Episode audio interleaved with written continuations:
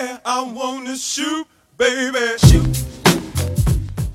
Hello，大家好，欢迎收听这一期的《号角周报》，我是 Rico。我是这个，这一期呢，我们聊聊《死侍》啊，因为《死侍二》没有在国内上映，跟第一部一样，是吧？没错，这个确实第二部是那个非常的重口味，这个国内是肯定不能上的。没错，嗯，大概《死侍》呢这部电影呢，我们是在前两天时候赶紧看了，寻思赶紧把这期节目做出来，然后给大家提前聊一聊这个东西，省得因为是你要国内上完之后，是得是在一个月之后吧，能有这个国内说网上有那个呃，对对对，版本上对吧对对，没错，对，然后我们今天给大家一些非常想了解《死侍二》这部电影的朋友们呢，去好好的把这部电影讨论一下，讨论一下，给阐阐述一遍，对吧？对，在这个聊《死侍二》之前呢，大家别着急啊，因为我们因为有的听众可能没有看过《死侍》这个系列，因为《死侍》现在已经出了两部了，对吧？嗯，然后呢，这个我们先把《死侍一》给大概梳理一下吧。这然后，如果大家有一些看过《死侍一》的，并且不想听的话，可以直接往后跳到 三十分钟之后，然后再听没。错没错，再听。那我们今天先聊到现在，先聊到这个《死侍一》的这部电影吧。《死侍一》上映时间呢是二零一六年的二月十二号，嗯，导演呢是提姆·米勒，主演是这个演死侍这个人呢是瑞安·雷诺斯，这个人其实挺有名气的。对，没错，挺有名，但是他他，但是他在好莱坞中原来一直是一个票房毒药。是是是，包括他拍的那个绿灯侠，对对对，就是基本那时候是拍什么就是砸什么，拍什么砸什么，对，对，但而长得其实挺也挺很帅很，他真的很帅，你知道他们说他跟谁像吗？有？电影叫《爱乐之城》，你知道吗？爱乐之城，对，那个男主角高司令，哦他们说这跟高司令特别像，是，很容易混。他挺帅这个人，嗯我也挺喜欢他吧。而这个人他其实是他是这个死侍的忠实粉丝，就死侍，他就本人都非常喜欢这个。哦，这样，就是他就一直就他就很想演这个角色，你知道吗？哦然后后来就他就争取到了争取到了，因为他一哦开始跟这个导演提姆·米勒他俩是哥们儿，哦在一起总在一起聊这个事儿，然后就时间长了吧，就能磨合得非常好。嗯，而且我们先聊这个导演，啊，这个导演其实这个《死侍一》吧，票房特别成功，他当时投资是五千八百万美元，然后票房的回收呢是七点八三亿美元，这是多少倍啊？这是这是很多倍，当时是一个当时是一个奇迹啊！是，因为你看《死侍》这个影片呢是就 R 级了已经是，就嗯都不是 P P 十三都没有那么，它是更加就是黄暴屋的那种，就是 R 级了都已经是。但这种影片来讲，一直都是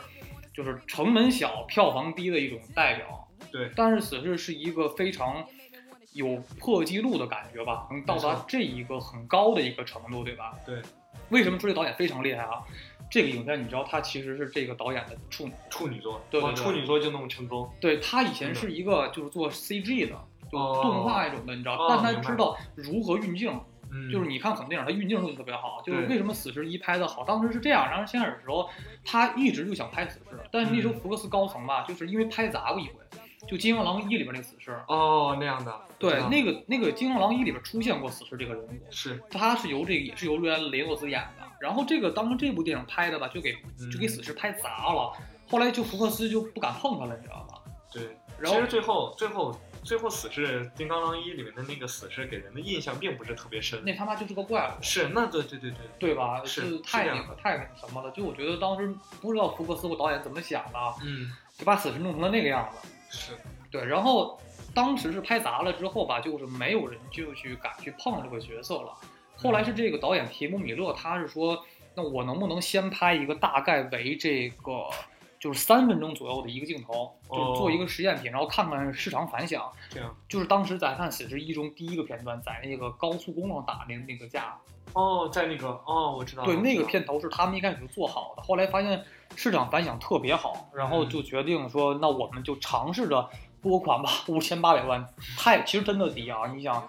现在超级英雄电影吧，你不投个一点五亿以上都是都少的，对吧？对，就只投了五千八百万，然后五千八百万可能还包括了宣发费，就是不只是拍片儿，可能导致就是说所有东西都攒在一起，打包在一块儿宣传什么，可能盒饭钱都包里边儿，你知道吗？其实真的特别少，但是直接就是票房直接爆棚。因为在以前的好莱坞各种电影中，尤其是漫改、超级英雄这种电影吧，嗯，这种 R 级的片子其实特别少见。是基本是没有，对吧？咱们没看到这样的。没错没错。其实这个这个死侍这个电影拍的，它也是最贴近于原著的那种形象，对，就是像是最就打破第四面墙，然后无限的这种吐槽，然后对对对黄暴屋，基本就这样的。没错，而这部影片当时是少见的啊，是在这个就是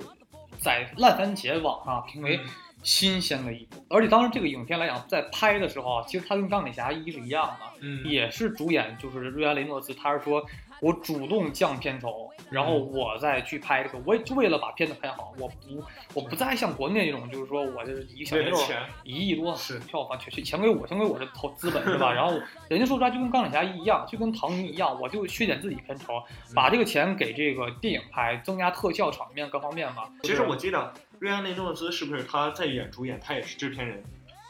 好像是他是参与制作，因为他一开始他他很了解死侍漫画的整个的嗯走向啊，原著应该什么样。而他跟其实跟导演关系非常好，他俩之前就一直在讨论这个影片，讨论很多年，知道大概我们想怎么拍这个影片。对，而且他毕竟之前虽然也演过第一版死侍，嗯，他对死侍这个角色有更深层的了解和他的这个人物的性格他有了解，哦，这个是觉得是一个先天独到的一个就是一个准备，你知道吧？嗯而且在这个死侍一中的登场人物呢，其实说实话特别少，就是也只有死侍啊本人，嗯然后还有一个反派阿贾克斯。阿贾克斯，对，这个人其实咱们电影中看的是光头，但在漫画中是一个就是瞅着跟钢骨似的，你知道吧？哦，就是就是一个特半半机器人是吗？有点那个就是铠甲，他那不是哦机器人，但他是个那种穿那种铠甲，特夸张，你知道吧？特别壮，特也挺壮的，对对对。然后这个还有人呢是就是刚力士跟黑后就总共也就这么四个，就跟 X 战警世界沾边的人，也是因为投资太少了吗？投资特别少。因为你看在一中吧，他们当时去那个 X 学院就就吐槽说怎么就嗯这么点人，这学校不人堆吗？你们是不是片酬不够，请不起？其实，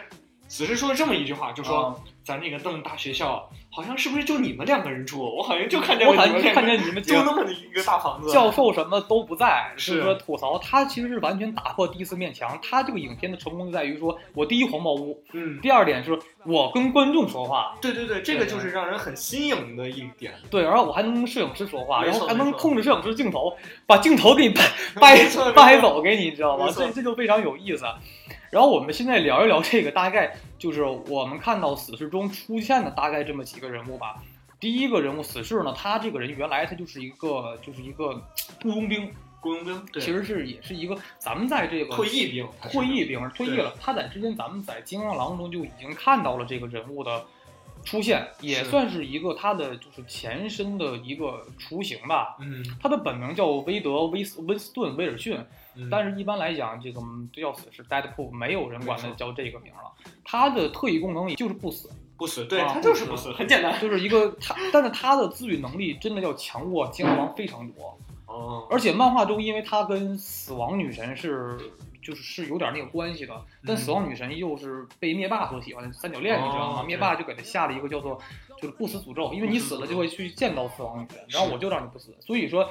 超强的自愈因子加上不死，这个人基本就跟无敌了，就就就小强，小强，就 小就强，就打不死，你知道吗？对对他这里边他的能力来讲就是这么一点儿，然后他的。呃，也算是一个武器跟格斗专家啊，嗯身手非常好，然后还能刀劈子弹，是哇，刀劈子弹刀那个刀刀劈子弹，在在金刚狼一中那个刀劈子弹其实挺帅的，特别帅。嗯还有就是他这个里边是他的刀的武器是碳大钢，碳纳钢的这个刀呢，它是仅次于金刚狼的艾德曼金属艾德曼呃它可以控，它是苏联造的一种，但碳纳钢能力是说能就是可以去抑制自愈因子，就比如它要是砍到这个就是专克金刚狼呗，它比较克这个东西，他要砍就是自己。只要有也估计会有影响，就是哦就愈合的肯定要慢。哦，这啊，样就是这种感觉。然后他在漫画里还有一个叫做那种瞬移的腰带，他腰带其实就是也这腰带可以瞬移呃，对他腰带其实也也是有点能力吧，但是他嗯死侍本人来讲吧，他不是靠这个能力去特别强，他嗯是靠自己本身的人物魅力哦，啊，这个就是就是好玩儿，你知道吗？就嗯特别的就过瘾，你知道吗？至于怎么过瘾，我慢慢给大家聊啊。然后反派阿贾克斯呢，也是超级反派，他这个初次登场于这个死侍一九九八年三月份的第十四期，是他嗯初次登场，本名呢叫这个弗朗西斯，他的能力其实是也不算没有超能力，对对对对。其实他超能力吧，咱们其实很多人都有，就是嗯，很多人也这样，就是没有痛觉，是。他是经过医生的一叫就是吉尔吉尔布鲁医生改造之后吧，他的速度跟敏捷性增强了，就是改改造人他就是啊，对，然后但是他的他的痛觉就是基本是没了，就是不怕疼。这其实说实话，这个这不是叫能力，疼，这叫一种病，是这叫一种病，你知道吗？因为其实你知道有的人有这种病，就是是他没有知他没有触觉，没有触觉，就是就是没有就基本是没有痛觉，就基本上没有有感觉了，没有感觉。对，嗯就我掐你一下，你怎么都不疼，哦就这种感觉，你知道吗？是 他的能力就这么多。呃，然后这个里边出现了这个死侍的帮手，就是弹头。其实咱们在看死侍一中，把这个字幕组翻译错了。嗯。他其实字幕组翻译叫黑皇后，但黑皇后不是这，黑皇后其实两个人两两个人啊。嗯黑皇后完全不知道，黑皇后是 X 战警中另外一个特别强的一个女女女的超级英雄，而这个女孩就叫弹头，嗯，少年弹头，她的她的能力就是能量爆炸，就炸就炸，哦就是憋火那个。就憋火，你知道吗？憋火往外炸，就有点类似于咱们看《七龙珠》里边悟空哦变超爆气儿，恨超赛，啪一变，你知道吗？爆气儿爆就爆气儿他就这个能力。然后还有就是刚力士，这个刚力士在这个死侍中中是操着一口正宗的这个毛子口音。就是俄罗斯的口音，你知道吗？哦啊，就是是总说一些俄语，就咱们咱们学俄语，咱们知道啊。对咱们看死侍二，他还说一个 b o r y m o y 是。就是我的天呐，对对对他会说一些俄语，你知道吗？对对对。然后刚力士其实这个人就是铁人儿，咱们在这个 X 战警那个逆转未来的时候，嗯。里边的那一个就是钢人，就是他，他俩其实就是一个人，只是不是一个人演的而已，哦这样。是是同一个人。他的能力其实说实话要比电影中要强很多。他第一就是钢人，就是咱们听就是一个钢铁之人嘛，是。但是他这个人的力量、速度和他的整个的就是抗压性特别的强，哦他大概达到得达到华氏就是五千度以上嗯才能融化。才能融化对对对，而且他这种受伤的情况下，钢铁之躯是不是？对对对，是不是他有个朋友叫超人？超人能打死超人，超人能打死他了，你知道吗？这个里面就是他的，如果受伤的话，他能嗯通过变异组织把自己的伤口给补补好。哦，就是，而且他在里边是一个非常，就你看的很暴力，但他是一个特别的，佛系呃，很佛系，特别特别儒雅。错他这人就是对朋友也好，什么都非常，就是一个非常温柔的一个男人，他是一个。包括其实他在电影里最多的一句台词是什么？请注意你的语言，请请注意不要骂人，对对对然后不要杀人，对然后我们要佛系一点，对对吧？他是一个这样的人。是然后我们现在大概聊完大概这些人物之后，我们聊到大概第一部的剧情啊。第一部剧情其实也，其实死侍两部来讲剧情都不复杂，没错，都是很简单的。死侍剧情就讲的是这个特种兵啊，嗯就这个威尔逊，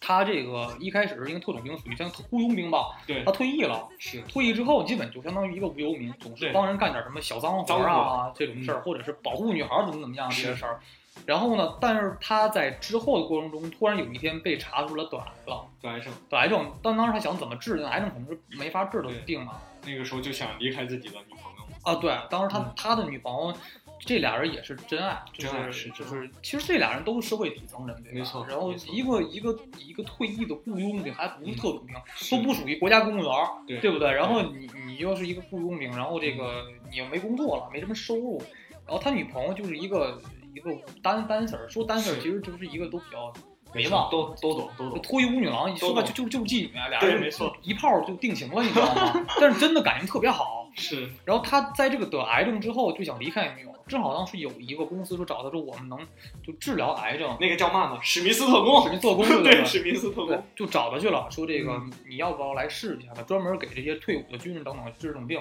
是。他就傻呵就去了，因为为了求生嘛。没错。在治的一开始就说发现这不是一个正经的机构，没错，就是跟一个跟他们刑场似的，你知道吗？精神病院一样，精神病院专门就是通过先给你打一种药物，然后通过不断的外界折磨你，各种折磨，就是来激发你冰冻，然后给你就是溺水，然后各种各种各种抽，然后电刑，嗯。去激发你那那个身体里边的一种就是自愈因子，是让你变成这个突变突变，嗯然后利用你这个突变之后，用你这个人当一个武器去卖命给各种那个哦，黑手党啊，或者那种军事团体啊，作为一种卖命的一种，对对对，就当商品了，你知道吗？就直直直接就把他的人身自由给剥夺了，就给没。错，但是他很点儿性的是说，别人基本没人没人活下来，都死了，只有嗯他挺过了整个的一个就是一个折磨期，没错，并且成功突变。但是后遗症就是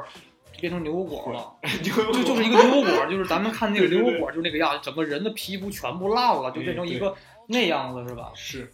然后，但他心里边是很怕，你说我他妈凭什么听你的？我都他妈毁容了，没错我我为什么听你的呀？我我其实其实包括像这样，他被毁容了之后，包括像他之前那个韦德，他以前像个花花公子一样，对对对包括挺像挺帅的。是挺帅的，但是对于自己，对于自己那个被毁容了之后，以后的生活也是受到了不少打击。因为你肯定他心里边有很大的就是闹心，你想都变成牛油果了，没错，然后你这女朋友，他就觉得女朋友是不是看不上我？然后他原来真的挺帅的，然后你变成那个样子，就别说他了，谁也受不了，没错，都得疯，对吧？嗯，他这个自愈能力虽然是虽然是有了，他还是有癌症，但他嗯是一直是靠自愈因子去把这个癌症给盖掉，要是一旦没有超能力的话，这个他还得死对他还得死。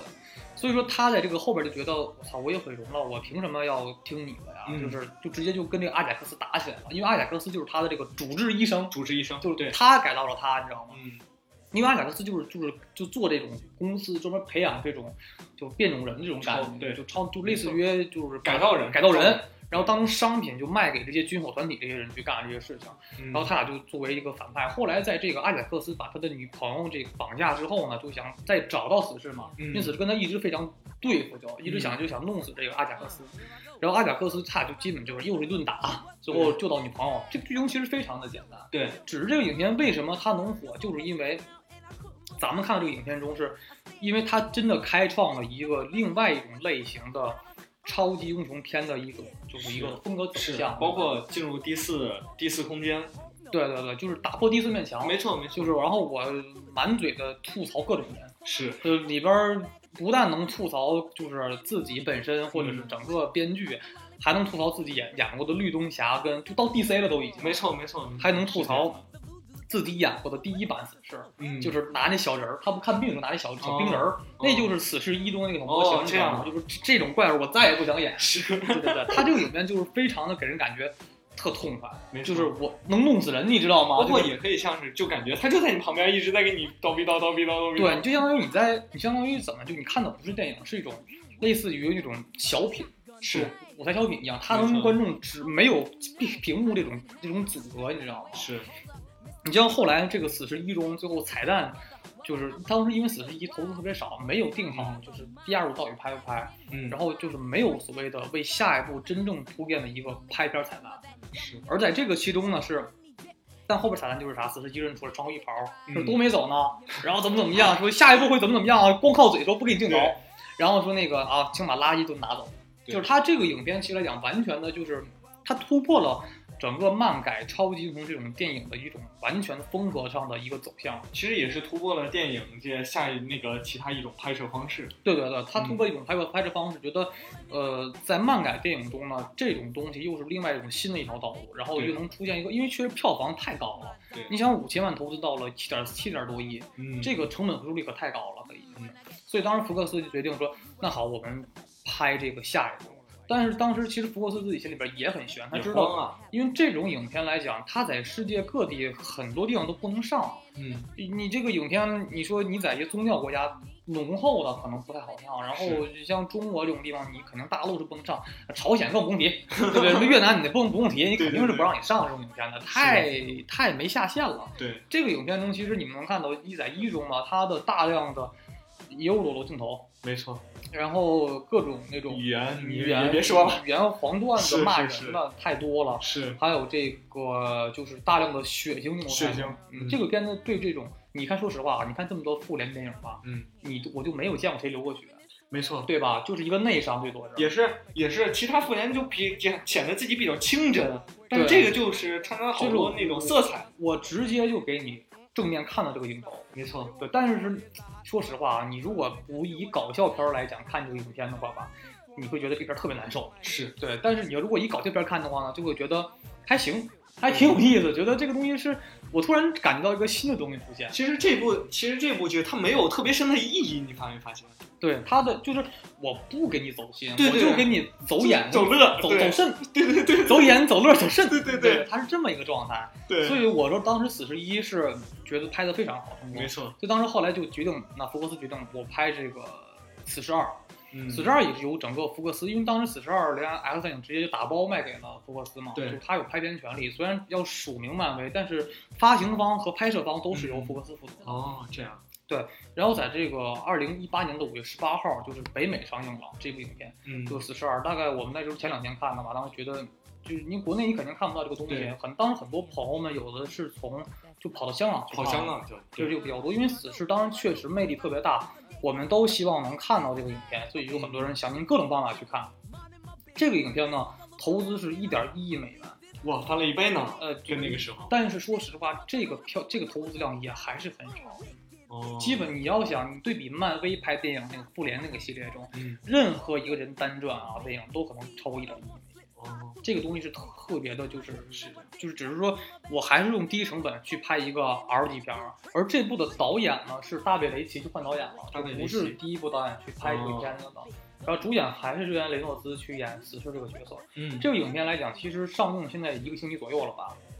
已经登顶全球票房了。好像打破打破复联了吗？就是他基本是打破了这个，把黑豹彻底挤到十名之外了。哦而且基本已经快快赶上复联那个风头。但你要想啊，这个影片它当时是打破了呃福克斯自己的影片，就是《X 战警：逆转未来》。嗯，《逆转未来》是整个福克斯拍《X 战警》系列中票房最高的一部，然后当时票房是一点七四亿。就首周末票房，就是整个《X 战警：逆转未来》的首周末票房是一点七四亿美元，嗯，而现在呃死侍的周末票房就已经达到了一点七六亿美元，一点七六亿，就是你要想啊，这哪儿不一样？《逆转未来》这部影片当时是在同期在中国大陆上映的，嗯，大陆有很大的票房，就是票房仓，你知道吗？嗯，但是此事只靠北美跟全球，不包括中国了，要包括中国就已经超过了这个了，要包括中泰不带两亿了，就肯定要过两亿，嗯，三亿都有可能。我跟你说，是，那倒是，对，所以这个影片其实来讲是，甚至它现票房未来的预期来讲，都可能会跟《复联三》去 左右一些抗衡抗衡的，对对都是很有可能的。所以说现在我来讲，如果它要是再包括上大陆的票房，整个的未来它的前景是不可限量的。没错，对对对，但只是没办法，这种影片你你放中国去吧都没法剪，你、嗯你这剪完之后这片就剪没了，就剩二十分钟，一 些碎片了，你知道吗？没无从下刀，基本就。没错，而这部我们看到他的这个出演的人物，因为确实第一部非常成功了，所以这个出演的人物也多了非常多，有这个死侍啊，这个嗯老、对老角色啊，还有这个刚力士还在刚，力士对，还有弹头也在而这部弹头特别帅，是就比第一部好看多了，你知道对没错吗？没错特朋克一个女孩变成了，然后又出现了真正式的男二号，就是电索。电锁，电索这个，我会我们一会儿再去慢慢介绍电索这个人物啊。嗯，还出现了这个多米诺，就是叫幸运能力幸运幸运多米诺，呃，还有电勇，电勇电勇就是里边那个弹头的女朋友，粉头？对粉头发那个哦。东京日本女这样，特别萌妹子，那个，真的？是，对，她叫电勇。然后她这个里边儿这个反派吧，也不算反派吧，就是一个也是算是一个一个重要的角色吧，是。就是火拳罗素克林斯。哦，还有一个反派是也算是反派吧，以嗯。这里边说实话，我觉得正邪来讲都真正已经没有正邪了，我这这里边的反派是没有超能力的，就是那个老头儿，你知道吗？就是那个老头儿院长老头儿，哦，他算是是坏人，其实火拳并不算坏人。是，然后还有这个火拳的哥们儿，就是里边这个就是红坦克，嗯他的外号也叫雷公蛋，就是那个铁头巨人。长得跟泰坦似的，啊，对他这个人物其实是在原来我们看到这个《X 战警三》中出现过他，就是《X 战警》正片三部曲啊，哦他在最后就是一个，他是个这个这个电影中他是漫画里他是一个巨人，嗯，但是他在那个电影中拍砸了，就跟死侍一样，嗯。他是一个就正常人身高，戴个铁头盔，特傻逼，是看着就 就觉得的，是，但是这部里边是把这个红坦克技能给完好的给这个弄出来了就，所以大概出现了电索、死侍，然后多多米诺、刚力士、弹头、电勇、火拳。红坦克大概总共出了八位人物，其实是嗯比上回要多了多了好多了多好多了多多了好多人。是，然后我们现在介绍介绍这个，因为毕竟这个影片人很多，可能有的听众是，嗯、没有看过这个大概的漫画的，我们就介绍一下大概每个人的能力和他的由来吧。是死侍大家都知道了，就不介绍了啊。嗯，就先聊聊这个头号男主男二号电锁，电锁，他其实也叫锁链，他全名非常长，全名叫内森克里斯多夫查尔斯萨莫斯，很长那个名儿，但我们管叫电锁就 OK 了。是，他初次登场于这个二一九八六年一月份的，就是《X 战警》的二零二百零一期，他第一次出现。他这个人是秦恶雷，就是凤凰凤凰，的克隆体啊，不是凤凰本身，是凤凰的克隆体。哦，和这个镭射眼生的孩子，但是他来自于未来世界，他是是长大后回到了镭射眼的，就是他爸爸那个世界。哦，而他一开始的时候吧，他是由这个惊愕先生为了对抗这个天启造的一个种武器，哦，其实他就是个武器，是不是？对，然后他他在把天体内打败之后，感染了一种就是病毒，嗯，感染了一种科学器官的能科学器官的一种病毒，它是能让身体机械化的一种病毒。哦，然后后来被迫送往未来世界，然后给他进行治疗。他其实是个残疾人，然后然后然后就变成了那个就机械臂，哦，机械未来就给加了很多东西，就机械臂这种东西了就啊，但就变成了钢骨，就很 真的很像，是是是，对钢骨加上冬兵，对对对，哇，真的对这种感觉。而且他这个人物来讲，其实他的能力啊，在电影中没有完全的体现出来。嗯他是一个其实他是个多方位比较全面的一个超能英雄。首先来讲，他机械臂只是其中一个最不强的一个能力。对，他能力其实是有什么呀？镭射眼，他有很强的镭射眼，对他爸遗传有一只眼镭射眼。哦然后呢，第二点，他是有极强的自愈能力，他有自愈能力，他自愈能力非常强，就是说，除非把这个电锁这个人啊完全给弄没了，嗯他才能才能死啊。他只要剩一点都能活，就他是一个自愈能力极强的人，而他在漫画里边，他能跟死侍俩人进行合体自愈，合体自愈是挺恶？心是吗哎？呦，就俩人合在一起，可能就自愈 就就那样了，你知道吗死？士肯定很喜就就，跟跟那个秋杰的就很鸡这个事儿做是的啊，是是，而且他还有类似于像 X 教授一样的这种，就是就是那种心灵控制能力。就是哦他有这个意念能力可以是有，所以说他的再加上他也是一个呃军火，就是武器跟肉搏战的一种专家专家，专家吧，就他是你要超能力也有，然后能量放射也有，嗯意念能量也有，然后还有很强的身手，是，所以说还有机械臂。他就是变种人的巅峰，人类的巅峰，也没有那么强，但是他的在整个来讲，他的这中他是基本是完美了，就是说哦，我什么都有，就是我什么都能会一些，嗯。而且他还拥有法律学位，就是还是一个人生赢家。还是一个就是高级知识分子，你知道吧？还能穿越时空，是就非常强。而且这个电锁的扮演者是乔治·布洛林，他同期出演了复联的灭霸，是，就是你刚四月底看完这个灭霸，然后你就你看完复联三，然后你五月初又能看到了这个他出戏了，他演的这个电电锁，就一下出戏了。一直在等着他打响指，电影中他就说来着，那个 是，那个那个死侍说别生气，灭霸，就就逗他，你知道吗？就他俩就逗过这个事儿就。据说他当时签了给漫威签了四部影片，可能有还要演很多，你知道吧？是他可能还在演一部复联四，复联四，可能还演个还得还得演个死侍三。电影所这个人他为什么重要？他其实他是在漫画中一直就是就是死侍的好基友，嗯，他这个人物呢在死侍的世界观中非常重要的一个不打不相识嘛，不打不相识。嗯，然后这个女二号呢，其实我觉得应该不算是他的女朋友，其实应该是多米诺。发现多米诺的这个幸运那个女孩，嗯，她其实她的戏份要比这个这个死侍的女朋友多很多对，啊，，而且其实他这个人物也比较的出彩一些。嗯多米诺这个人物呢，他是初次登场于 X Force，就是这个 X 特遣队，九二年三月份的第八期是他头次登场。然后他的能力来讲，在电影中呢是这个很幸运，就是幸运，就是幸运，你知道吗？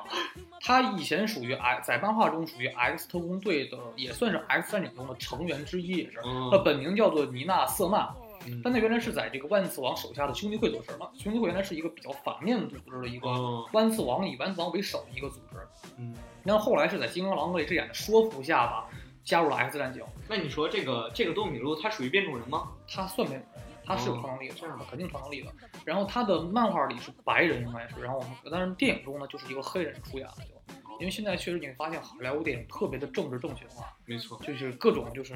就是什么人都要有，什么没错，没错，你看这部电影中吧，就亚洲人嗯，然后美国白人，然后俄罗斯人，然后印度人，是黑人什么都有，基本都非常政治正确。然后接下来出现人物呢，就是这个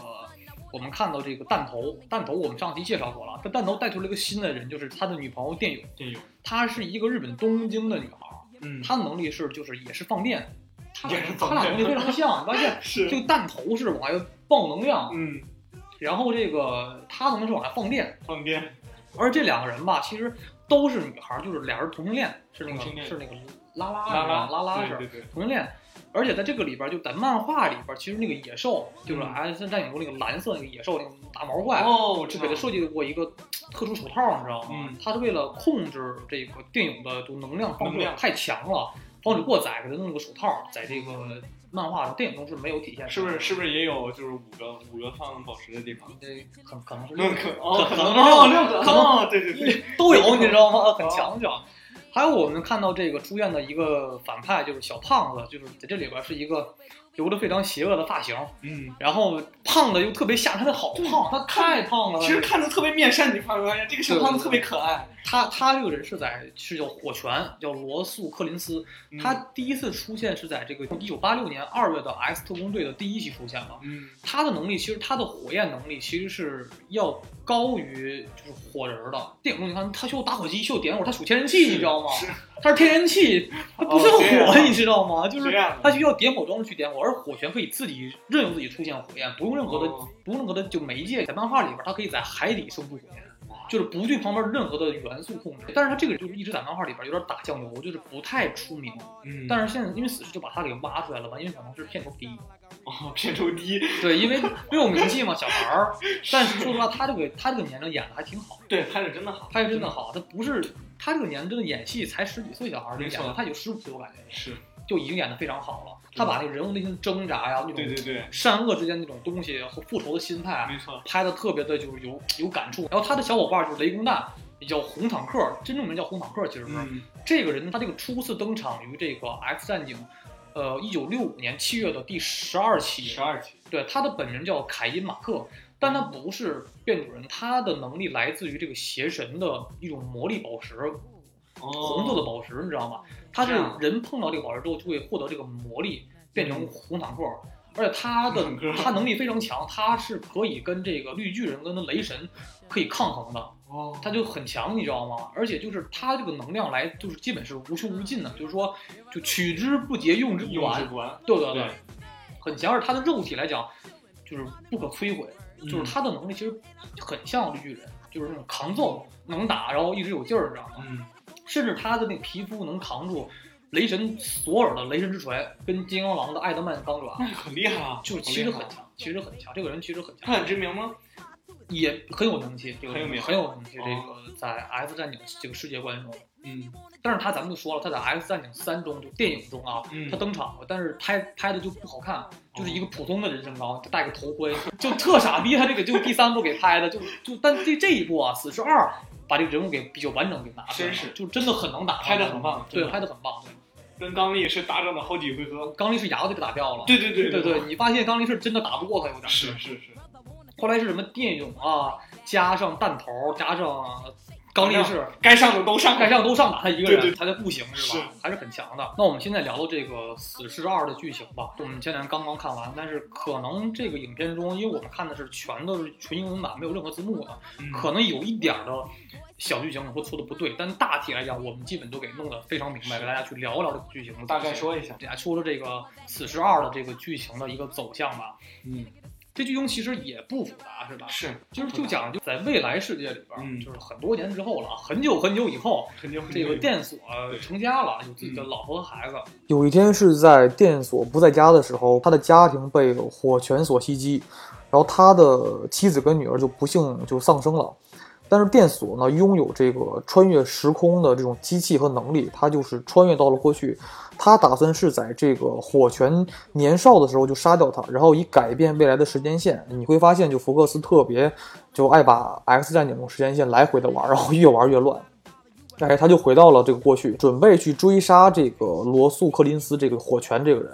而这个火拳呢，他本身是一个在孤儿院长大的孩子，而且他是经常被他们这个相当于院长吧进行折磨，他就对这个就普通人类进行很大的仇恨就会有，他就很小他就变得比较那种很很愤怒化，然后他对这他逐渐被这种咱们相当于被说这个邪恶所侵蚀吧，然后他就很以后他就会变成那个反派嘛，所以说电索要追杀他，在追杀的过程中呢，就遇到了这个死侍，而死侍就一直在保护这个就是火拳，希望他不会被杀。而为什么死是这样一个魂不吝，不会管任何跟自己无关的人的生死呢？因为在这个一开场的时候，就有一个大概的一个他本身的一个故事，就是说他在一次就是家里边被这个流氓所这就是相当于就是犯罪分子吧所这个找茬的时候吧。他妻子就不幸丧生了，就他的女朋友不幸丧生了。在这之后，死侍基本人就整个颓了嘛，他就有一次自杀了。虽然死侍不会完全的死，但是他也会进入一种进入那种濒死的体验，就是一种濒死的一种幻觉、和幻境中，他见到了自己的妻子。而在前大概前面两次的幻境中呢，他的妻子跟他就是跟他说过，说你要保护这个孩子，不让他被杀，因为你像死侍原来从来是一个魂不吝的人，他根本不会管除了自己的朋友和自己的亲人之外，他不会管任何一人的死活。但是他通过自己的妻子给他的这种明示吧，哎，他就去保护这个火拳这个人，然后之后他就去跟这个。电锁俩人相当于就不打不相识的，一个保护我，一个去追杀嘛。俩人不打不相识，逐渐就变成朋友了，就后来俩人就准备俩人一起去。也可以说是感化吧，或者说是去，也是帮电锁的忙，想通过别的办法，在不杀死火拳的前提下，然后感化火拳，然后并且改变未来时间线。这样改变了时间线之后呢，就火拳如果一旦他不再像未来那么走向，变成一个坏人的话，这个电锁的家人就不会再死了。中间呢出现了很多的这些超级英雄，就比如说弹头啊、钢力士啊、电勇啊，还有这个很重要的就是这个多米诺。多米诺。多米诺，咱们在海报中看到这个女性角色，就是一个眼睛是白色的，白色的纹身，一个眼睛上。哦，是对对对。然后爆爆炸头，没错，他就是这个状态。然后这个人物也是比较出彩一些。后来他们组成了第一波的这个，就 X Force，X Force 就是在电影中啊，其实漫画里早有，漫画里其实在金刚狼时代就已经有这个 X Force。他专门是帮就是变种人干黑活干黑活。对，就是你刚谁要对变种人，变种人其实很惨嘛，在漫画世界里活的嘛，很多人都想弄他们。然后就是说，谁要想弄我们变种人，我们就派金刚狼去，就是把人把人弄弄死。X 特工队嘛。对对对，对对对，就派因为 X 五里边元老有金刚狼嘛。哦，有金刚狼。还有后来的 X 二十三，都是都会有出现。所以说，在这个影片中，这个小队就出现了这个人嗯。而我们聊这个影片中非常有意思的几点嘛，在这部影片中吧，它是更加的黄暴，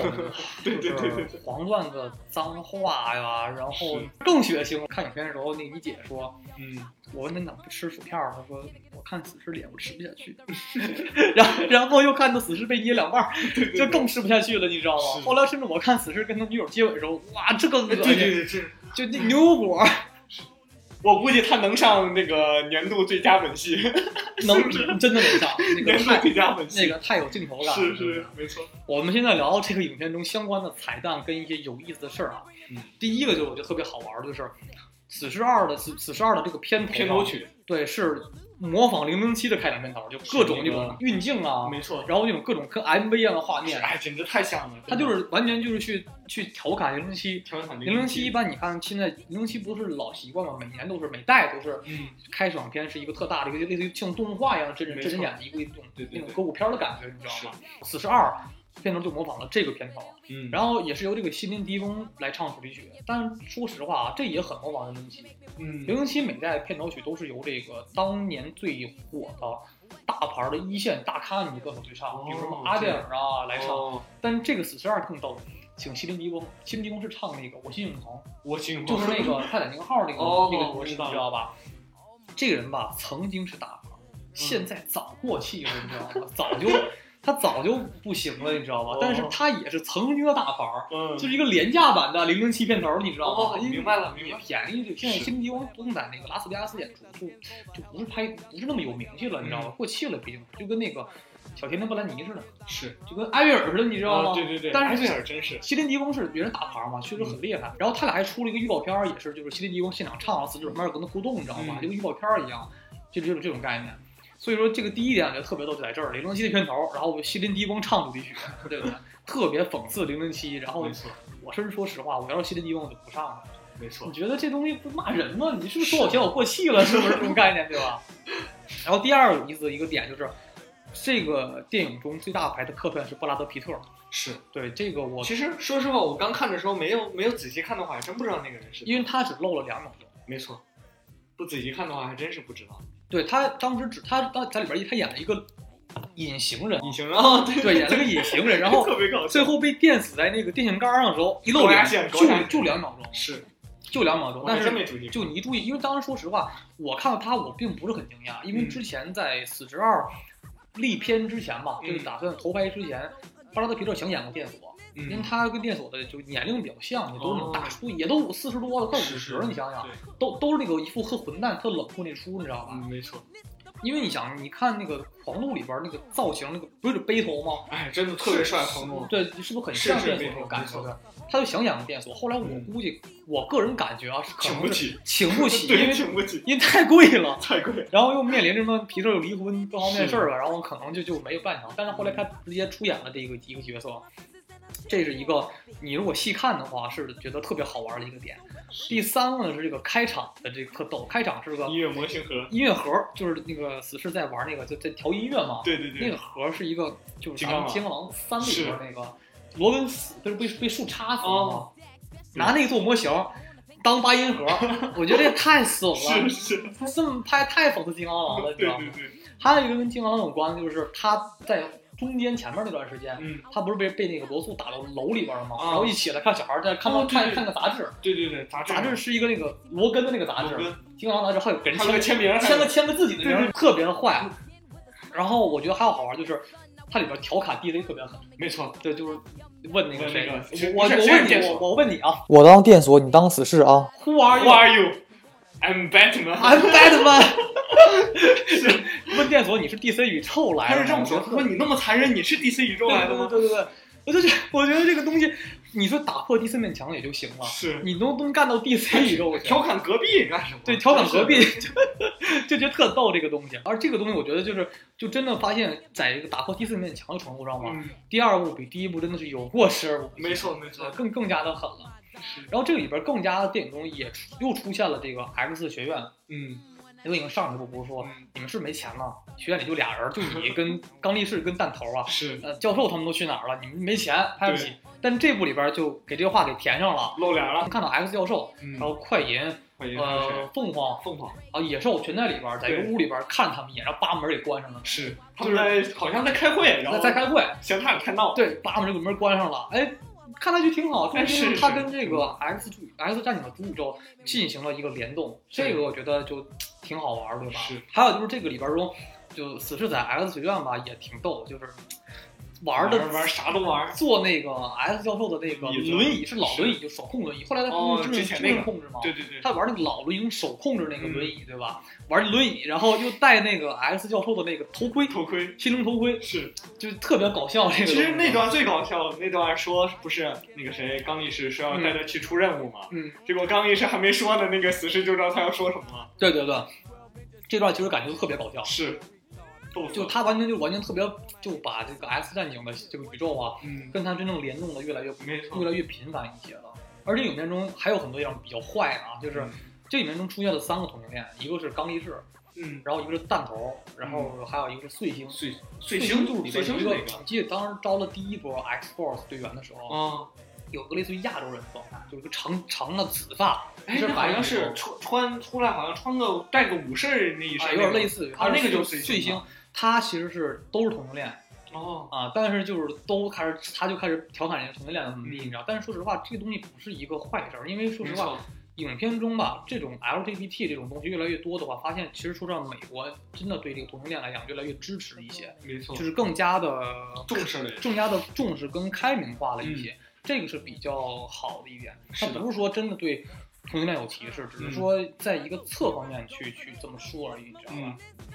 而且发现这部影片中吧，它虽然是更加的血腥，而且更加的那种黄段子非常多，没错，但是它这部中没有那个像第一部那个女性的裸露镜头，哎对对就没有露点，基本上基本是基本是没有了。是，因为现在确实是好莱坞来讲，他对这种影片吧，就是不太敢这么去做了。是，因为你这样做吧，有点这个叫做物化女性，有点你知道吧？没错，你物化女性之后吧，《西部世界二》也是这样，《西部世界二》，第一部里全是镜头，你知道吗？第二部里哦《西部世界二》中就非常少了，基本就不敢那么去做了，因为是那种不怕女性，然后女权主义就容易容易告你，你知道吗？不敢那么拍了。但是是只是黄段子多了一些吧。嗯，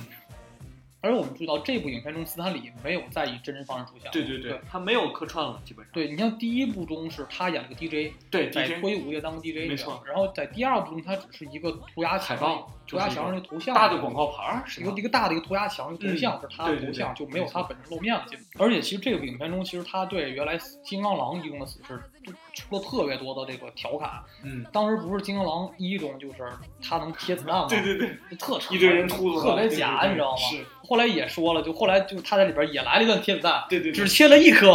后来一顿扭一顿打，然后就第一颗那个慢镜头的那个就第一颗切开了，是剩下全都打自己身上，全都打自己身上。对对对，这个他对整个的调侃是特别的多的，对对对。而且我们现在我们在影片中吧，也能看到这个彩蛋中也是特别的好玩的啊。没错，就是彩蛋中发现，就第一个是，其他我觉得最重要的彩蛋就是什么？他当时是回到了这个，就是他当时不是那个，刚开始是电锁在电锁那个，不给了他一个那个手表手表，对对能调时间，他能穿越时空的手表。对，那个彩蛋里是什么？是那个电泳还有弹头，弹头他俩在合作什么东西，叭给给他可扔给他了。能他可电锁可能是回到了未来世界嘛，嗯然后当时他把那个东西就留给他那个留给了电影他们，然后电影他们可能进行改装，嗯，就让就让那个死侍他们能回到更以前的时光，然然后死侍就就回到了当时女友被杀之前，被被杀之前，对他把时时空给调到之前，然后把那个人直接给打死了。嗯就是女友就没有死嘛，就是这样把影片，因为影片中的开头就是死侍为了把自己的女友给救回来嘛，嗯，然后最后又通过这个时间这个轴嗯给调到过去，给他就是完全给他救回来了，是是这么一个，因为他如果没有一开始去救小孩，就不会认识电锁，没错，电锁就不会给他这个东西，没有这个东西他就没法去救他那个女朋友，它是一个很圆满的一个大圈儿一样的一个就是剧情线，相当于一个。嗯然后他不但救了女友，还干了更多的事儿。他回到了回到了金刚狼一中啊，是那个死侍那个那个时候一枪就给他崩死了，对对对，就是把自己演的第一版死侍就给打死了其实包括你看金刚狼一出来的时候，哎呦，全场真的是惊啊，讶了。就就炸了，因为当时我们没有想到，因为在影片中只露过金刚狼的脸和金刚狼的海报，或者说这个罗根这个人或者模型啊，但是从来没有出过真人对对对，啊。当然这一部它的这个彩蛋也不是真人，它是由这个金刚狼一中的片头把这个片凑，片子给这个截下来了，嗯他把这个图像贴到了这个死侍二的彩蛋中，嗯你知道吗？但是露脸了。是哇，真的那是十年前的狼图，对当然帅了很年轻那时候嘛，太帅。很帅。然后觉得这是很爆的一个点，而且更好玩是，他把自己，他当时一直说他讨厌自己演的第一版死侍嘛，对，就把死侍给给杀了给杀了，把自己给杀了。然后，但是这一点，他虽然我们看到是一个致敬和一个调侃，嗯，但是他哪儿不一样？是福克斯其实是想通过这一次改变时间线，因为你看在呃我们看到《金刚狼一》中吧，如果那个死士直接死了的话，嗯，就没有后来的大战大战。没错，后来甚至可能剑之虎他们的去哪儿的动向，或者是金刚狼被人拿那个艾德曼子弹打了一枪嗯失忆那些事儿，可能都不会出现了，甚至连什么，甚至连排皇都有可能进行一些排皇排皇都可能进行改变。所以说这一部它这一个彩蛋意义特别大，可能是通过此次彩蛋去影响整个的 X 战警的主宇宙线，都可能会有一个一一一个都会有一个改变和影响吧，就跟那个蝴蝶效应一样，你知道吗？嗯，这个所以这个彩蛋特别的重要。还有就是更加好玩是，他又打破第四面墙，直接杀掉了绿灯侠的编剧啊！对对对，你要想 DC 的绿灯侠的编剧，他到现实世界给人打死了。当然，这个编剧啊是有死侍这个人，就是这个瑞恩·罗内斯他自己扮演的，他自己演的他自己演的这个编剧。拿这个剧本，拿着剧本，然后一枪就被他崩死了。是这个彩蛋其实是呼应漫画里的那个死侍屠杀事件。然后这个里边其实还有一个被删掉的彩蛋，就是这彩蛋因为、哦因为太过黑暗就没有哦去、没有去演，就直接拍完就给删了。嗯，他是用电阻的时间转换器把那个那块表嗯回到了希特勒年婴儿的时代，然后哦把希特勒婴儿时代给杀掉了。但是因为这个这个太黑暗了嘛，因为你毕竟是你无论希特勒怎么样，你毕竟也不这是婴儿时期，你给人弄死了，是不是有点太不好？就没就没上这这个彩蛋，对不对。嗯，在《死侍二》这部影片中，让我们更加感动的，应该就是这个死侍跟他女朋友的爱情。因为你会想，这个死侍的世界观跟复联中世界观是完全两种的价值。就是你看，美国队长，然后是那种国家高级公务员，然后女朋友也是国家高级公务员。钢铁侠不用说，超级富二代，然后身边很多人都是那种很有权势的，或者说是很有地位的人。而只有死侍不一样，死侍是那种唯一一种，就是说，呃，没有什么钱，因为他是一个退役的雇佣兵，然后后来也没有什么收入，然后自己本身也不是什么英雄，他是一个反英雄的人物嘛。然后他的女朋友又是一个，也就说是妓女吧，两个人都是一个社会很底层的人，然后身边的朋友也没有一个所谓那种有钱的，基本就除了毒贩，要不就是一些特别混的特别次的一些特别惨的一些变种人当他们朋友。所以说这样的，在没有任何的这种外貌啊，你像死侍就变成了牛油果，就那么的丑，在没有这种外貌或者金钱或者是权势的这种附加条件下，这俩人爱情显得特别真挚。尤其咱们看到在死侍进到这个。就是死亡的那种幻境中之后遇到自己的女朋友，你会觉得这两个人的感情就特别的真实，因为你像死侍是一个特别的那种混不吝，然后那种又是很不严肃的一个人嘛，他在整个他女朋友死亡之后整个状态的变化。你觉得这个影片中他的感情特别的真实而真诚，所以说我觉得这是影片中非常就很走心的一部分了。他真的要，他这种爱情真的要超过于我，我觉得啊，要超过于像那个钢铁侠那种的感情。你说实话，钢铁侠如果真没有没有钱的话啊，小辣椒会跟他在一起吗？这这都是都是一些我们思考的点，对吧？还有，其实就是现在在这种超级英雄满天飞的电影行业，今天超级英雄片太多了，DC 的福克斯和漫威娱乐。做的影片太多，但是我们更希望看到像死侍这样更加接地气的超级英雄，因为看着非常的过瘾一些，因为很非常的快意恩仇嘛，觉得我看你不爽，我就我就我就干死你，就是我没有所谓像钢铁侠或者是那种蝙蝠侠那种深沉那种东西是比较少的。尤其他就他的感觉非常像蝙蝠侠里那个，就是红帽火魔，就是罗宾二代变成的一个角色，就是你蝙蝠侠不弄死人，但是我我绝对弄死各种反派，就是我不会给你打晕或打骨折，我肯定是直接弄死你，这就感觉让人看着其实是挺特别解气，就是会，就也比较真实一些。就像当时 Jagger 也说，嗯，头次看到一个超级英雄。出场的方式这么的那个 接地气，打的去去去办事儿去，所以这个影片它在同类型影片中其实是非常的这个不一样的，而且它是完全的打破了第四面墙，而且是又把超级英雄电影跟这种屎尿屁的 R 级电影的风格进行了这种融合，所以说它的这种感觉就是非常的充满了化学反应，就相当于一加一加一等于五的感觉，这是一个。它的这种影片能成功的一点，再一个就是这个影片，它不但是完全刷新了观众的胃口，也提升了观众对超级英雄漫改电影的一种就升级和品味吧。你像二十年前，就是我们很多观众喜欢就是超人这种比较伟光正的英雄，就比较平的一些英雄。那这个英雄来讲，就像我们原来喜欢那种老时代的古典乐一样。然后就过了多少年，十年之后。进行大量的革新，又出现了钢铁侠这样的电影，就很像摇滚乐的出出现一样。这种新星啊，比较叛逆一点。就是我们从其实你像钢铁侠的配乐，它作为用 SDC 的歌做配乐的时候，就非常的代表整个摇滚精神的概念。但过了又过了很多年，到现在了，出现了死侍这样，就像现在的 Hip Hop 音乐一样，就充满那种很真实、很 real，然后又非常的充满了叛逆精神，就非常像匪帮说唱的这种概念。尤其像我们现在在死侍中听到了大量的，呃，摇滚乐，还有这个说唱乐，还有这个电子乐。尤其像在死侍跟电索打斗的时候，大量的电子乐进行配乐，这一点就非常的不一样。尤其像这一次的死侍二，它还融入了一首这个 AC/DC 的就很有名的歌曲。这种歌就是它非常的，就有点你感觉像呼应到了钢铁侠一的感觉，就是感觉其实挺奇妙的。而且现在我们能看到这个影片中，它不但是用了大量的 R 级拍片方式，而且更加融入了现在就是各种美国或者世界上的流行文化，包括音乐、动漫，还有等等电影的各种梗在里面。这可能是一个，就是好莱坞现在拍这种爆米花电影的一种，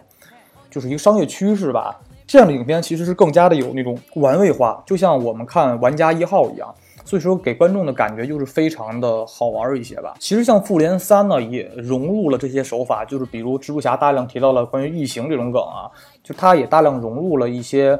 就是这种世界流行文化的元素在里面。这应该是一个好莱坞电影的一个更加的趋势，应该。但它更强于复联的是。它这个影片吧，看着更加的减压。你相当于你看《复联三》或者是《复联》原来电影吧，你看完只是你不会有太有那种爽快的减压的感觉，而你看这种屎尿屁的 R 级片，觉得特别有那种很畅快淋漓。而且甚至这种影片，它很多的细节啊，无论是对原著漫画的改编和解构。还是对整个影片拍摄手法的一个创新，甚至是一些各种流行文化的梗，还有一些黄段子、一些荤段子的笑话，它都会让你觉得这个影片我不只是看一遍，我还能二刷或三刷，这就非常强于漫威拍电影的感觉。你像漫威拍电影，就是说，我觉得我除了钢铁侠一，还有这个美队二或者三，是或者是复联的集合，剩下别人的单传，我都没有办法再想能有心情再去看第二遍。所以死侍这部影片呢，就是又真正是提高了。呃，爆米花这种电影的一个新的高度和一个层次，它的玩味性是更加的更大了一些。这种玩味不只存在于它这个正片之中，它的预告片都非常的有意思，因为你像我们在这个影片在正式影片上映之前，大概看了大概五到六版的预告片，这些预告片都完全有别于传统的预告片。传统预告片就是把原来的，呃老的就是这个片成片的片子给你剪辑出来做一个预告片，这种片子手法其实已经非常的俗了，也没有意思了。而此时基本就完全不一样，他当时做了很多版本的那种完全接地气的那种预告片方式。第一个就是最早的第一版预告片，就是在电影院门前，电影院上面还贴着那种《金刚狼三》的海报，然后他的电影面前在电话亭里边就是穿衣服准备救一个被抢劫的人。这个电话亭就非常的就是调侃了超人，不是总在电话亭里换衣服吗？调侃了超人，这是第一版预告片。第二版预告片就是那个画油画呢，他画了一个特，他模仿一个美国著名的一个油画大师的一个风景画的一个油画，然后叨不叨叨不叨不叨，然后跟你说了很多的那种就是扯淡的笑话，那里边还有很多彩蛋和梗。还有一个就是粉丝自制的一个影，就是一个预告片。当时是我记得当时拍是一个就是死侍去那个《金刚狼三》里边，金刚狼的那个坟地，他不立立了一个那个 X 的那个坟墓碑嘛，就树枝立的那个。他以这个为背景，然后去拍了一版应该是粉丝自制的预告片，但是也很精致一些。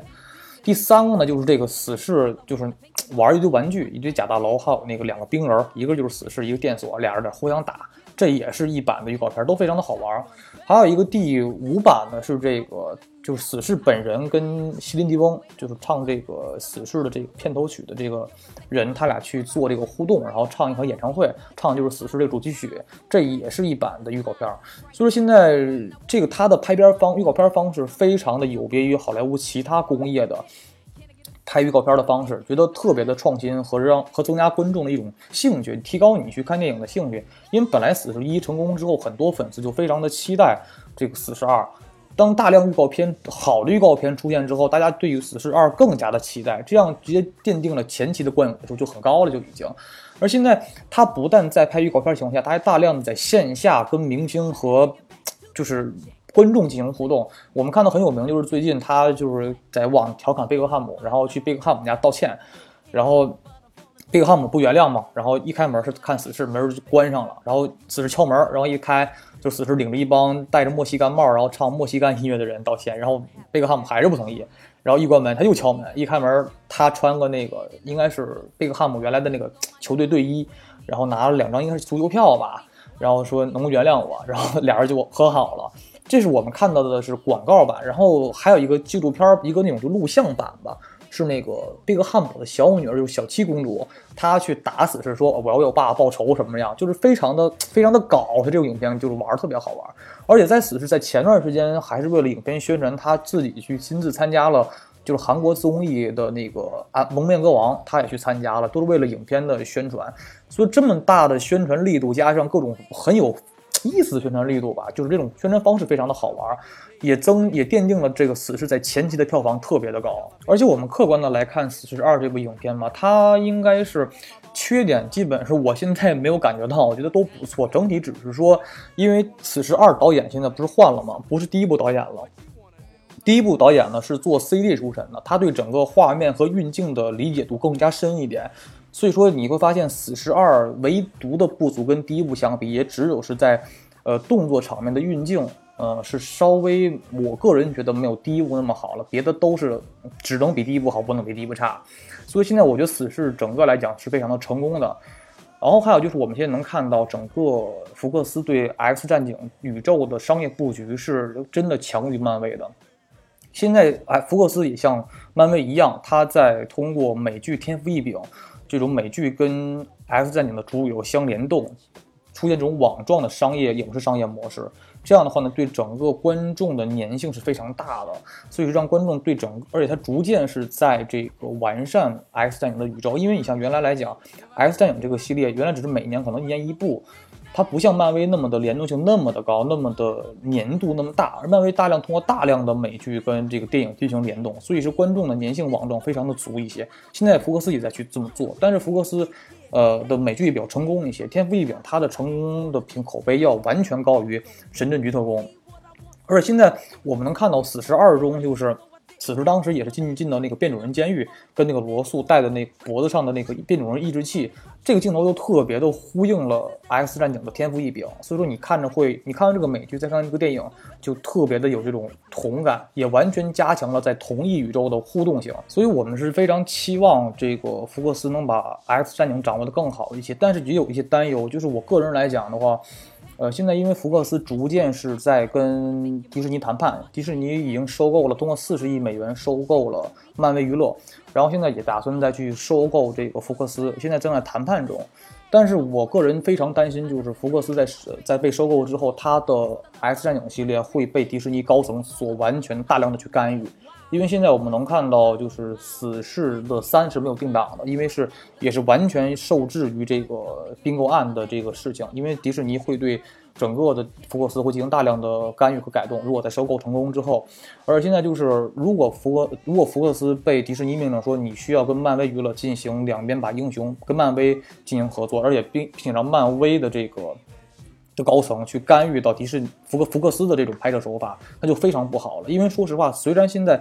呃，漫威娱乐做商业方面来讲，它虽然是赚钱能力要比福克斯高非常多的多，但是它在影片的拍摄手法是要还是要差一些的。影片，因为你看福漫威拍电影真的是那种，我们上期不是聊过吗？太过于单一化，它抹杀了每一个导演的就发挥性能。只是说你所有影片一律要跟着高层的决定走。影片虽然成功，虽然是统一化非常强，但是它抹杀了每个影片该有的特点，这就是非常的。挺，我觉得挺挺不好的一面吧。虽然我们看到一些蚁人呢，或者是义工护卫队是稍微有点特色，但是那只是稍微有点特色，只是那种叫做宇宙歌歌剧影片。但是它的特色来讲，比这种死侍啊或都差很多。尤其现在我们能看到，福克斯对未来这两年，今年到明年还是有几部电影的规划的。一部呢就是新变种人。这部影片呢，就是完全的变成了一种恐怖片风格的变种人，我特别的期待这部影片，因为我们头次看到用恐怖片的方式跟这种超级英雄电影进行这种融合，就像当年当时死侍跟这种 R 级片进行融合的一样，但效果我觉得会很好。而且我看到预告片中吧，就是它致敬了大量的欧美经典的老的恐怖片的镜头是非常的多的，所以我对这部影片也非常的期待。还有以及今年这个五月刚刚开始拍摄，应该在明年能上映，就是这个《X 战警：超新星》，也叫《黑凤凰》这部影片。这部影片其实也是漫威的主宇宙，因为他在拍完《死侍》跟《新变种人》之后呢，他就还需要去做一些主宇宙，相当于就是还还是以 X 教授为主的这一些人的影片。这部影片其实也是当时，嗯，其实我当时来讲，福克斯也是比较的比较比较愁一些，因为当时在拍完《天启》之后。整个票房是比较失利的，所以当时是想缓一缓再去拍这个主宇宙的这种电影，但是无奈就是有这个协约在里面，因为当时是 X 战警系列吧，就是如果虽然我打包将电影版权、人物改编权我卖给你福克斯，当时漫威是这么做的，但是如果你几年之内不拍这个影片，我就无条件把这个角色收回，就跟索尼拍这个蜘蛛侠是一样的，所以当时是没办法，就是福克斯又在准备这部影片的拍摄。除了新变种人跟 X 战警超新星之外呢，据传言可能还要拍排皇这部影片，因为其实这个排皇这个角色在金刚狼一的时候人气就非常高，因为他的技能和人都非常的帅气，很绚丽，所以一直在传言要拍的。但是说了很多年，但是今年我看说是要一九年这个影片能上映，我还是比较期待，就是这三部电影，就是一个是新变种人。然后是 X 战警超新星，然后日程也就是一个排皇，也希望排皇在说了这么多年之后，它能正式完整的上映一次。现在其实来讲，这个福克斯他完全在去想是给导演更多的权利，让他拍摄自己本身一个更多彩的风格，就是而且他充满了这种对，嗯。超级英雄电影、漫改电影的吧，一个探索性，就是说我不太在，可能稍微没像漫威那么在乎整个票房的失率或者得失与否，我更希望对这个超级英雄电影进行更多的探索，然后并且多了很多的实验性跟先锋性，这个一点是觉得挺让人佩服的，因为当年毕竟只靠福克斯打造的 X 战警第一部，才拯救了整个当时的很衰败的漫改电影的这种风潮，而且我们也非常希望福克斯能把。X 战警拍好，因为现在我们总是不希望就是漫改电影总总是同一类化嘛。如果说如果有一天福克斯的电影跟那个漫威是一样的了，那你这个影片就没有什么可看的地方了。而且大家都被漫威一个娱乐公司所垄断的话，这影片就是你怎么着都得吃这道菜，然后这道菜好吃不好吃都都那么回事儿了。所以说，出现同一类影片，它的良性化竞争是对整个漫改电影的一个更好的一个良性循环跟刺激和就是它的生长。还有就是我们现在确实指望不上 DC 拍电影了，DC 拍的超级英雄片儿就实在是。就是一步比一步失望，所以现在只能指着福克斯能跟跟这个漫威娱乐进行抗衡一下。还好就是因为 S 战警系列吧，它人物众多，而且人物过人物的整个群体性、数量性都非常的复杂和深刻一些。因为你像 S 战警整个的人物人物观念都是比较，大部分活的是很惨的。这些人物呢，就拍摄的东西来讲，故事性会更多一些，然后可供编剧所改编的剧本会更加的有意思很多，而且它的深它的深度性也会要完全完全高于，就是漫威拍电影会应该会好很多一些，所以说我们很期待，呃，福克斯接下来所拍摄的，比如《天赋异禀》第二季啊，或者是《死侍三》，都是我们都很期待。只是现在《死侍三》的主演也说了，现在《死侍三》的定档还没有完全的定好，因为现在只是被这个并购案。所担忧，因为现在逐渐的迪士尼开始逐渐干预到福克斯的高层，对整个影片的定档、提档、延期，甚至是主演等等的安排，都是已经有影响了。所以，这也是我们很多粉丝所比较担忧的吧。但是也是希望最后《死侍三》也能是高于前面两部，因为在这么多的影片中，只有《死侍》一个影片是比较风格最另类一些，而且是能在，因为说实话，我看漫威来讲也看多了，真的会很。觉得会很审美疲劳吧。虽然现在复联三拍的是比较成功一些，但是漫威的高层也在说，因为原来来讲，你拍超级电影的，我超级英雄电影嘛，都是分那种三个构架，然后从先开始从得到能力，后来又衰败，再突然再起来，这种构架其实漫威自己想打破这种构架，也在尝试着去在复联的第四阶段如何能改变这种超级英雄的拍摄手法。但是它的实验性跟先锋性完全没有福克斯这么的敢于创新，又能做恐怖片儿这种风格，又能做 R 级片的风格，这一点就是很难得的。因为福克斯更比漫威具备这种电影的新元素，这种具备的经验和知识更多一些。虽然现在我们很多的朋友都是在想期望着赶紧看到《死侍二》，但这部影片现在也只能是去香港或者是国外去看。也完全是因为这个，我我们国内某局的这种限定，因为这个电影到现在也没有完成这种电影分级制度。电影分级制度是电影发展产业中必须要经过的一个阶段，也是一个良性的一个阶段。如果一个电影不分级的话，你对整个的电影行业是非常大的伤害。首先来讲，就是有些片子吧，你是不能让儿童去看的。当时比如说看《钢锯岭》那种电影，就是我当时觉得这个片子虽然立意非常好，但是它里面。有大量的血腥镜头，这些东西就是儿童去看肯定是不行的。你把电影分级化之后，你就是相当于对儿童的一个保护，然后你也能让很多的导演想想法比较大胆的导演，他能去拍自己的片子。现在很很国内其实还是有很多好导演的，只是他在拍片的时候，他总会在意，会想，那这个片子我拍的是想法很前卫或者是很大胆一些，但是我肯定是过不了审核。但一旦分级制度成立之后，很多导演就可以放开手脚去拍一些成人能看的电影，或者是说儿童不能看到的东西。这样的话呢，就是既保护了儿童，也促进了让中国的好导演去拍自己合适的新片、合适的片子，然后也能让整个观众很多，其实好的观众还是很多，审美很高的观众还是还是很多的，他们也能看到更好的国产电影。因为你想，一个国家的意义在于，不是你的民族或者是说你的地域，而是你的文化。一个国家，你不能只是说指望着这个你的军事工业强或重工业强，你的软文化实力一定要强。你的文化在代表了你的国家嘛。当然，你不能说说我们也希望我们国家会有更好的电影或能举世闻名的电影的出现。你看现在，说实话，虽然日本已经是现在工业没有中国强了，什么都不行，但是人家的文化实力还是很很浓厚的。人家只凭动漫、电影和音乐就可以在整个世界都很有名。这种文化的这种自我民族骄傲性是挺重要的一个东西吧。所以说，我觉得。呃，国内其实还是要希望更早能，希望国内能更早的通过电影分级制度，这样的话对整个的商业和文化业都是个很好的促进。当然，也可能是不分级吧，也可能是因为确实你分级之后吧，会影响很多既得利益者的这个利益。你这是分级之后，比如这个影片，我不在于这个分级人人群都都有谁，然后我拍完之后呢，儿童、少年、大人都能看。那这样的话呢，你分级之后呢，少年可能就不能看了，儿童也不能看了，这样你票房会受影响，可能还有更多的商业化的利益在里面。所以现在这个分级制度到现在也一直是看不到太太大的期望。我们也希望有朝一日，《死侍》这种电影吧能在国内所上映，国内真的电影院会更加的开明化一些，我们的审核制度也会更加的，因为分级制度的出现，然后让它的审核制度也会比较宽松一些，让好导演能拍出更好的片子出来，让导演在拍摄电影的时候吧能更加的自由一些。最后还是告诉大家，就是千万别着急这部《死侍二》，我们也希望尽早能在国内能有国内的网上啊有一些它的这种我们的翻译版。然后高清版出现吧，这确实是一部值得让大家等的影。这部确实它的质量完全是要还要高于《死侍一》的拍拍摄的质量，其实非常的好的一一部影片，充满了更很多的娱乐性，很减压，然后看着你觉得这个影片看着非常的痛快。然后如果有一天你可能每天生活压力大的时候吧，你把这个影片翻出来看一看，觉得还是很能发泄出内心的压力，然后你博你一笑，觉得这个影片中完全是基本是笑场声是一直不断的。这个影片在两个小时的时间中，所以说非常值得大家一看。好，那我们今天到这儿吧，拜拜。拜拜。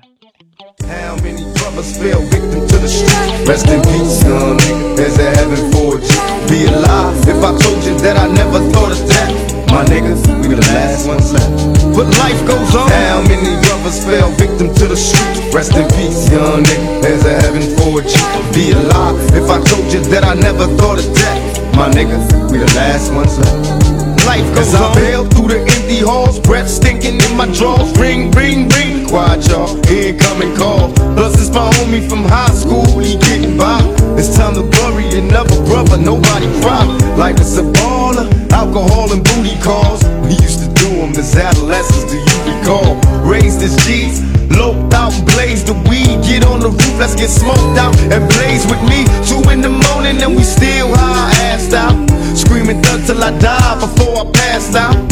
But now that you're gone, I'm in the zone thinking I don't wanna die all alone. But now you're gone, and all I got left is stinking memories. I love them niggas to death. I'm drinking Hennessy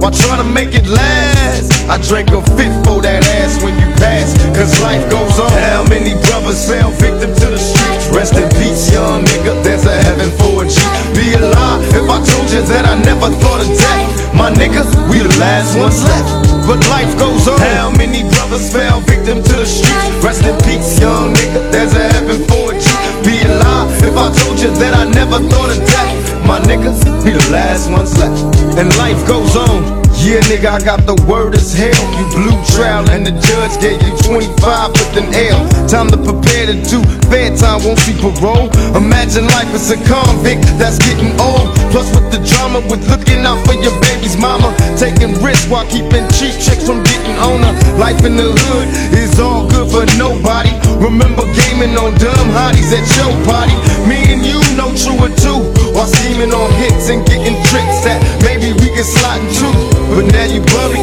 rest nigga, cause I ain't worried. Eyes blurry, saying goodbye at the cemetery. Though memories fade, I got your name tatted on my arm, so we both bomb to my dying days. Before I say goodbye, Caden with mental rest in peace. Thug till I die. How many brothers fell victim to the streets? Rest in peace, young nigga. There's a heaven for. I'd be alive if I told you that I never thought of that. My nigga, we the last ones left. And life goes on. How many brothers fell victim to the streets? Rest in peace, young nigga. There's a heaven for a G. I'd be alive if I told you that I never thought of death. My niggas, we the last ones left. Cause life goes on. Bury me smiling with G's in my pocket. Have a party at my funeral. Let every rapper rock it. Let the hoes that I used to know from way before kiss me from my head to my toe. Give me a paper, a so I can write about my life of sin. A couple of bottles of gin in case I don't get in. Tell all my people I'm a rider. Nobody cries when we die. We outlaws, let me ride until I get free. I live my life in the fast lane, got police chasing me.